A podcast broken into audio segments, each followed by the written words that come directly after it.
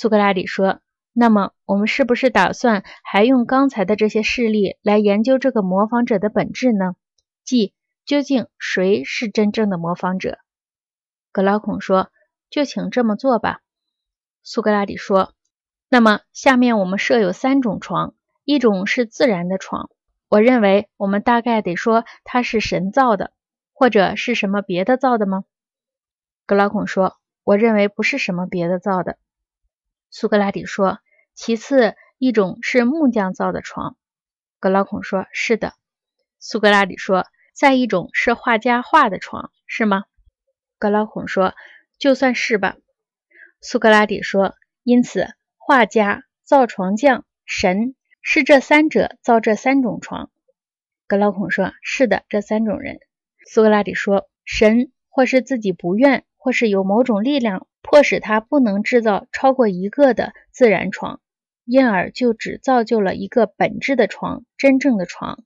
神从未造过两个或两个以上这样的床，他以后也永远不会再有新的了。格劳孔说：“为什么？”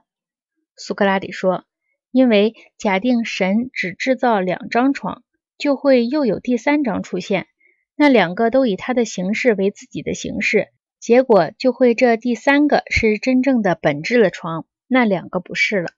格劳孔说：“对。”苏格拉底说：“因此，我认为神由于知道这一点，并且希望自己成为真实的床的真正制造者，而不只是一个制造某一特定床的木匠，所以他就只制造了唯一的一张自然的床。”格劳孔说：“看来是的。”苏格拉底说。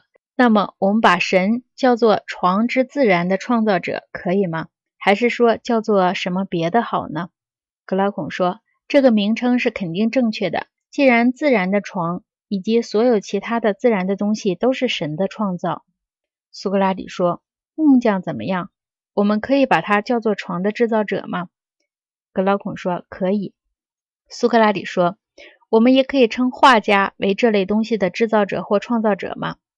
格劳孔说：“无论如何不行。”苏格拉底说：“那么你说他是床的什么呢？”格劳孔说：“我觉得，如果我们把画家叫做那两种人所造的东西的模仿者，应该是最合适的。”